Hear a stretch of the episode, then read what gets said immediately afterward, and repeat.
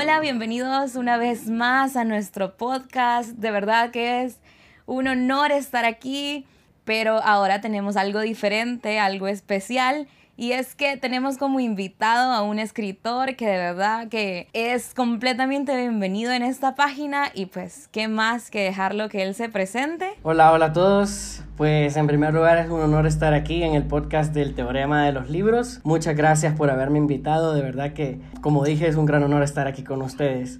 Pues mi nombre es Carlos Roberto Flores, para quien no me conoce. Soy autor de la saga de libros Cenizas Quedan. Además, soy docente universitario y psicólogo de profesión. Em, por el momento estoy trabajando en El Salvador con Editorial Barrilete. Tenemos tres libros publicados y uno en puerta que va a ser el cuarto para cerrar ya con la saga de Cenizas Quedan. Qué súper. Y realmente yo acabo de leer el libro, la primera parte de esta saga y, y quedé bastante asombrada y con ganas de saber más, con ganas de saber en que termina la saga completa, pero también queremos saber un poquito más de ti y vamos a empezar con una pregunta así un poquito más personal y quisiera saber cuál fue el primer libro que tú leíste. Fíjate que el primer libro que leí tuvo que haber sido alguno de cuentos que tenía de chiquito, pero el primero que me regalaron, que de hecho era un compendio de cuentos también ilustrados, me lo dio mi abuela cuando tenía, cuando cumplí siete años. Ella sabía que yo escuchaba audiolibros con historias, pues las conocidas, como La Caperucita Roja, La Sirenita, alguna de esas. Y como vio que me gustaba muchísimo el estar imaginando, el poner una y otra vez en aquel entonces retroceder el cassette y volverlo a escuchar, em, ella me regaló un libro enorme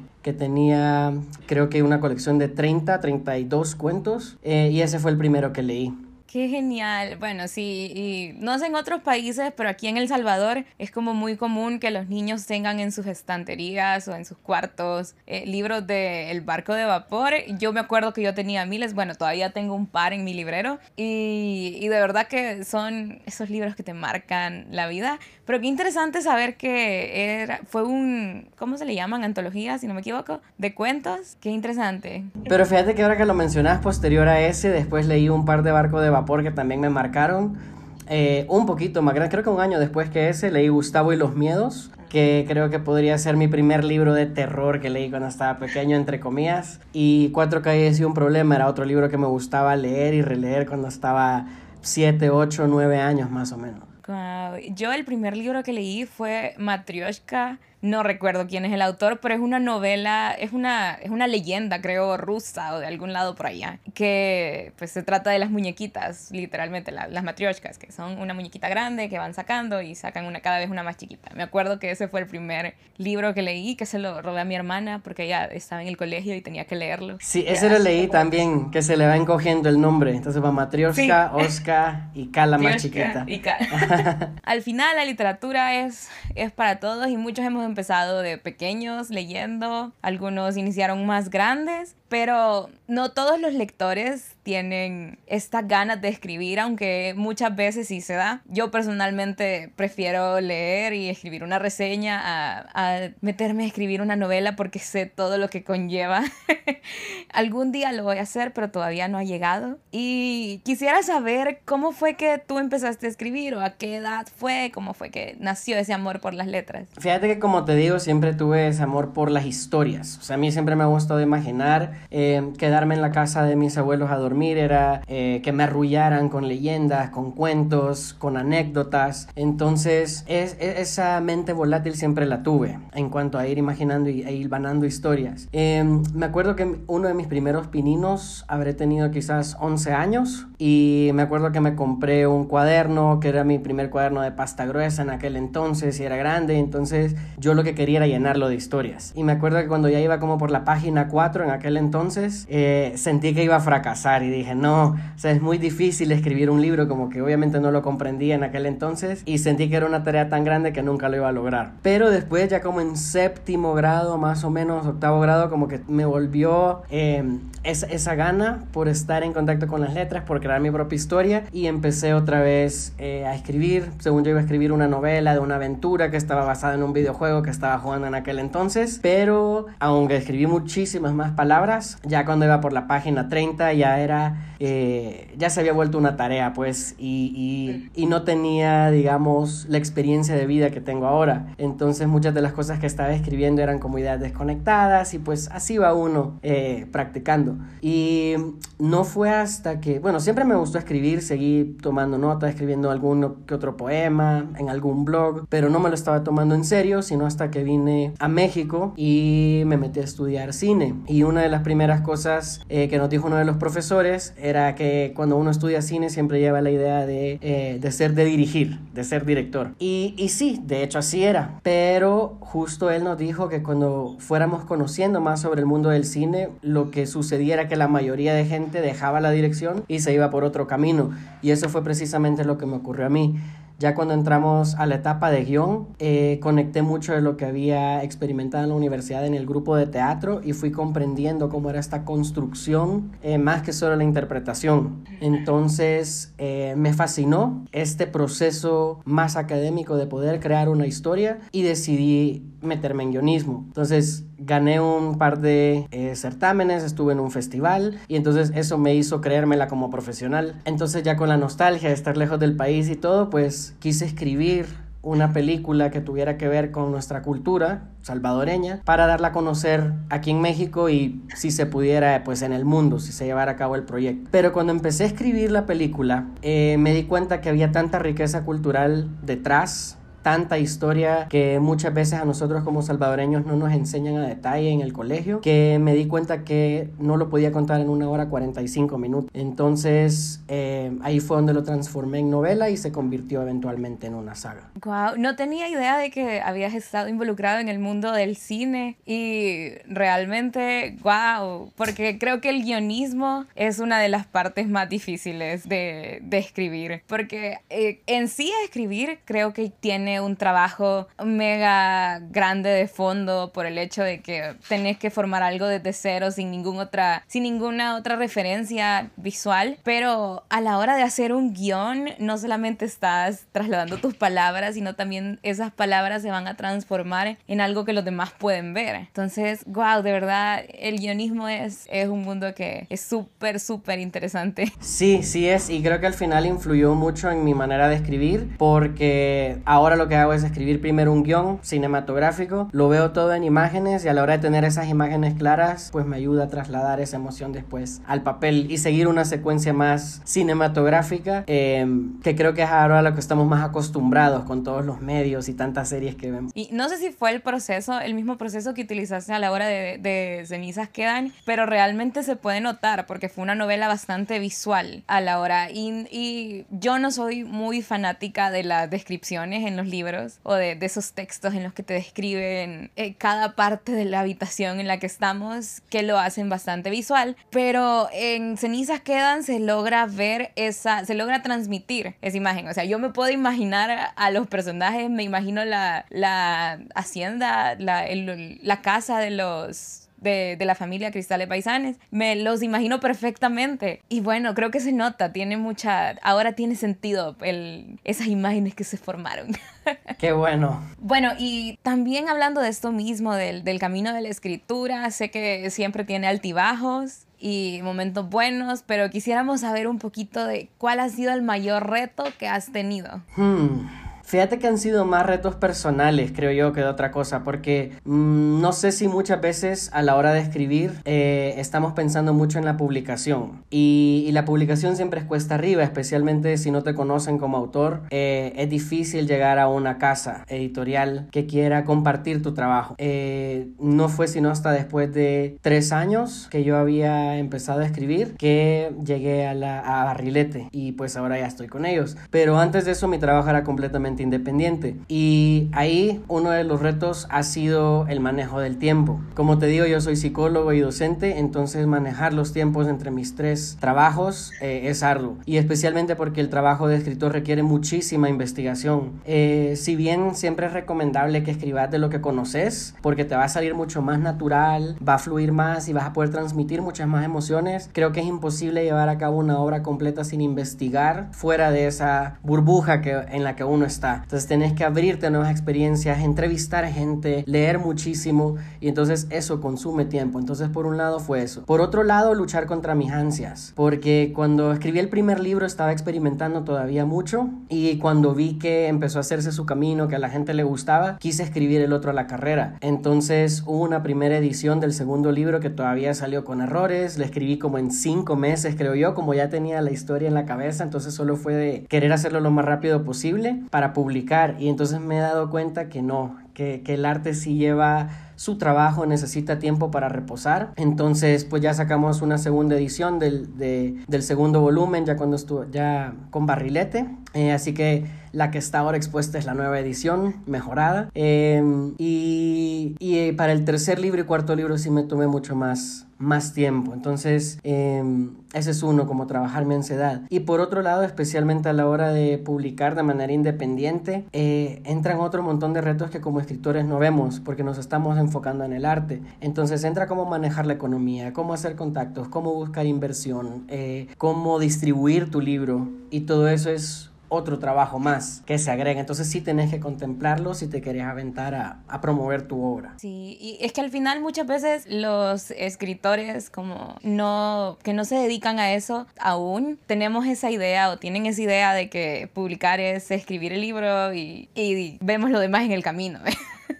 Pero realmente conlleva un trabajar inmenso, ¿no? Solamente, como mencionabas, es, no solamente es escribirlo, es escribirlo, editarlo, revisarlo, ver la parte de distribución, la promoción. Es un equipo completo de trabajo el que lo hace y, y de verdad mis respetos para los que se aventuran a, a una publicación independiente porque es, es un reto grande. y así como hemos visto que, bueno, hemos estado hablando sobre cómo fue que empezaste a escribir, eh, toda esa parte de cuál es el proceso que haces, también queremos saber, ya entrando más a cenizas quedan, a esta novela, ¿por qué nació? ¿Dónde nació? ¿Cuál fue el motivo de empezar a escribirla? Mira, por un lado nace de la nostalgia. Ya cuando estás afuera del país, como que todas esas cositas que tal vez te empujaron a salir empiezan a quedar en segundo plano y lo que te va quedando en el recuerdo es como lo positivo. Entonces está esa parte como de querer todavía sentirte cerca de casa que me lleva a escribir cenizas quedan, porque cuando estoy escribiendo El Salvador, pues me transporto al Salvador. Eh, por un lado. Por otro lado, también, como te decía, cuando me quedaba en las casas de mis abuelos o parte de la tradición familiar para arrullar a los niños era precisamente contar historias. Y una de mis historias favoritas siempre fueron las leyendas. A mí desde chiquito siempre me sentí un poco atraído por el terror y entonces me gustaba que mi abuela me contara y a más detalle mejor cada una de las leyendas que teníamos en un librito de mitología. Eh, y de ahí, como te digo, fue el autodescubrimiento en cuanto a mi identidad como salvadoreño. ¿Qué fue lo que descubrí que significaban las leyendas para nosotros en su origen? Eh, ¿Cómo fue este mestizaje que fue cambiando, transformando nuestra cultura? Eh, los sucesos históricos que nos han llevado a donde estamos ahora, el poder descubrir de todo eso me hizo a mí sentirme diferente como ser humano individual y también como salvadoreño. Y eso sentí que era algo que quería compartir, como esta visión del Salvador, como un lugar tan mágico, como terrorífico, en el que lo que debe ser más importante es como ese amor que le tenemos a la tierra y a la gente que convive con nosotros. Qué, qué bonito oír a un salvadoreño expresarse así de nuestro país. De verdad que no sé por qué. Bueno, y para los... Me imagino que en Latinoamérica en general es una situación que se está dando, pero aquí los salvadoreños muchas veces pensamos en que es mejor salir del país o que otros países son mejores que el nuestro y no nos damos cuenta de, de las grandes cosas que tenemos aquí, de todo el potencial que hay en nuestro país y de verdad es, es hermoso leer y ver los pensamientos de, de otros salvadoreños como nosotros. Y ahora voy a hacer una pregunta que ya va más a mi, a mi curiosidad personal, porque yo también soy muy amante de las leyendas de, del país, porque me acuerdo que en el colegio veíamos, teníamos ese librito que realmente no recuerdo cómo se llama, en el que estaban escritas todas, el tío, la ciguanaba, el, el, el hombre sin cabeza, el padre sin cabeza, todas esas novelas. Y una de mis favoritas era La Descarnada, esa fue como mi, mi, mi leyenda favorita de la vida entera. Y creo que la tenemos contada en, en uno de los otros podcasts en el que hablamos sobre, tenemos un podcast en el que hablamos de leyendas y mitos de nuestros países y creo que ahí está contada esa, esa historia ella, así que pueden ir a verla. Pero ahora quiero saber cuál es tu leyenda o mito favorito salvadoreño. Fíjate que siento que ha cambiado. Siento que por un tiempo cuando estaba bien chiquito era el cadejo. Me gustaba muchísimo. Ya cuando estaba un poquito más grande, esta vez que empecé a escribir como 7, 8 años, la carreta chiona me encantaba. Pero te digo, ya en esta investigación que hice para Cenizas Quedan, la que se ha convertido ahora en mi favorita es la Cuyancúa, que no sé si has oído de ella. No, a preguntarte iba cuál era. Justo esa nunca le he oído. Es, es una leyenda nahua, eh, específicamente de Izalco, que dice que en Atecosol vive esta criatura que es, tiene cabeza de cerdo y cuerpo de serpiente. Y entonces que además de ayudarles a la gente con sus cultivos llamando las lluvias, pues era un animal que se relacionaba con, con el bosque, con las cosas buenas y, y, con el, y con el clima. Pues al final era como este guardián del bosque que también convivía con la gente del pueblo y se me hizo muy interesante que es de las pocas leyendas que no están influenciadas por la colonia. Entonces, eh, esa naturaleza tan ancestral de la Cuyancúa me fascina. Wow, nunca había escuchado esa, esa leyenda. Creo que influye el lugar en el que, en el que crecimos, eh, todas esas partes, qué tipo de leyendas escuchamos, incluso en un país pequeño como el nuestro. Pero, pero súper, súper, súper interesante. Y, y, bueno, como les digo, las leyendas de cada país, de, de en general Latinoamérica, creo que son hermosas. No tenemos nada que envidiarle a las mitologías de otros países. Y no está de más que todos los que estamos escuchando este podcast o que estamos viendo el podcast en YouTube eh, puedan involucrarse más en las historias de su país. Sé que somos amantes de las historias, de las letras y aprender sobre dónde estamos parados siempre es, siempre es interesante y fue una de las cosas que me gustó al leer Cenizas Quedan, porque como estamos acostumbrados a la literatura juvenil o a ver la mitología griega, mitología romana, nórdica, plasmada en las novelas, ver una historia que conocía, ver las leyendas que crecí leyendo en el colegio, fue fue, como fácil identificarse porque como, ajá, yo, yo conozco esto, no es algo que estoy aprendiendo de nuevo o algo, que, algo nuevo que nunca había visto, como, como cuando leo mitología de otros países. Entonces, eso fue una de las partes que me encantó de la novela. Qué bueno, porque te digo que a mí esta parte de las leyendas fue más que escribir acerca de las leyendas como criaturas, era más como envisionar El Salvador como este lugar mágico, como esta parte que te digo en la que todo es posible. Y para mí eso, meterme a ese mundo donde sí consigo estas leyendas como parte de esa realidad, me hace sentir esa cercanía a la casa, esa conexión con mi tierra. Y, y te voy a decir que me hace sentir más conectado con el pueblo salvadoreño en general porque siento que justo lo que estás diciendo que compartimos esa parte que es un elemento de la niñez de todos, siento que es importante porque lo que se vive en la niñez y lo que nos gusta en la niñez siempre lo cargamos con nosotros. Bueno, cambiando un poquitito el tema, nosotros sabemos que varios de nuestros seguidores en, en nuestra cuenta de Instagram y aquí del podcast son escritores también, algunos publicados, algunos no publicados, algunos escriben y nunca muestran lo que, lo que han hecho, pero sabemos que hay muchas personas que están interesadas en este mundo y quisiera, ¿hay algún consejo que tú puedas darle sobre, sobre cómo empezar, sobre cómo dar el primer paso o cómo quitarse ese miedo a ese primer paso? Yo creo que es entender que cuando sos escritor no te estás sentando frente a una página en blanco y ver qué sale. O sea, ver hacia adentro y saber que hay un mundo adentro de ti y encontrar esos aspectos de ese mundo que te gustaría compartir, eso es lo más importante. Eso que para que a vos te llena, que a vos te sorprende, que a vos te enoja, que te frustra, todas esas emociones que traes en tu mundo interior, si sentís que tiene un valor el compartirlo, eso es lo que te va a inspirar o lo que te va a motivar primero. Y por otro lado es encontrar tu estilo. Yo creo que cada autor tiene su propia voz, así como cada quien cuenta las historias a su manera, eh, es entender eso y, y, darte cuenta de cuáles son tus fortalezas y tus debilidades también. Eh, eh, porque sentarte muchas veces con arrogancia a la página creas una barrera con vos y el lector en el que parece que vos le estás queriendo demostrar que tanto sabes de literatura o que querés transmitirle un mensaje específico. Mientras que cuando te sentás a hablar con honestidad de las cosas que sí conoces, eh, de las cosas que te han entusiasmado, eso se transmite diferente y la forma en la que vos te vas a sentar a escribir va a salir mucho más natural y mucho más única. Y por otro lado y por lo mismo evitar compararte. O sea, sí Gabriel García Márquez existe, pues, y sé que todos queremos llegar a ser así, todos los escritores queremos llegar a tener, por un lado creo que algunos esa fama, pero por otro lado el, el, talento o ese, esa forma de de usar las palabras. Pero creo que al final, si uno se mantiene honesto a su propia voz, si uno logra identificar sus debilidades para mejorarlas y explotar sus fortalezas, creo que esa voz se va a transmitir y, y vas a tener tu público, independientemente de cuál sea tu éxito profesional. Sí, y creo que, bueno, como saben, yo soy como un poco involucrada en el mundo de la música y de ese tipo de artes. Y es algo que se dice bastante, que nosotros normalmente cuando hablamos de un artista decimos como, bueno, algo que se escuchó recientemente fue como, ah, Dualipa es la nueva Madonna. Ese tipo de cosas que es como, no, Madonna va a ser Madonna y Dualipa es Dualipa. Hay siempre hay espacio para nuevos artistas, pero el punto no es compararte o querer ser el nuevo alguien o querer buscar igualar o, o, replicar el trabajo de alguien más, sino encontrar tu propia voz, porque siempre va a haber alguien que, que está dispuesto a apreciarla, aceptarla y a incluso compartir tu opinión.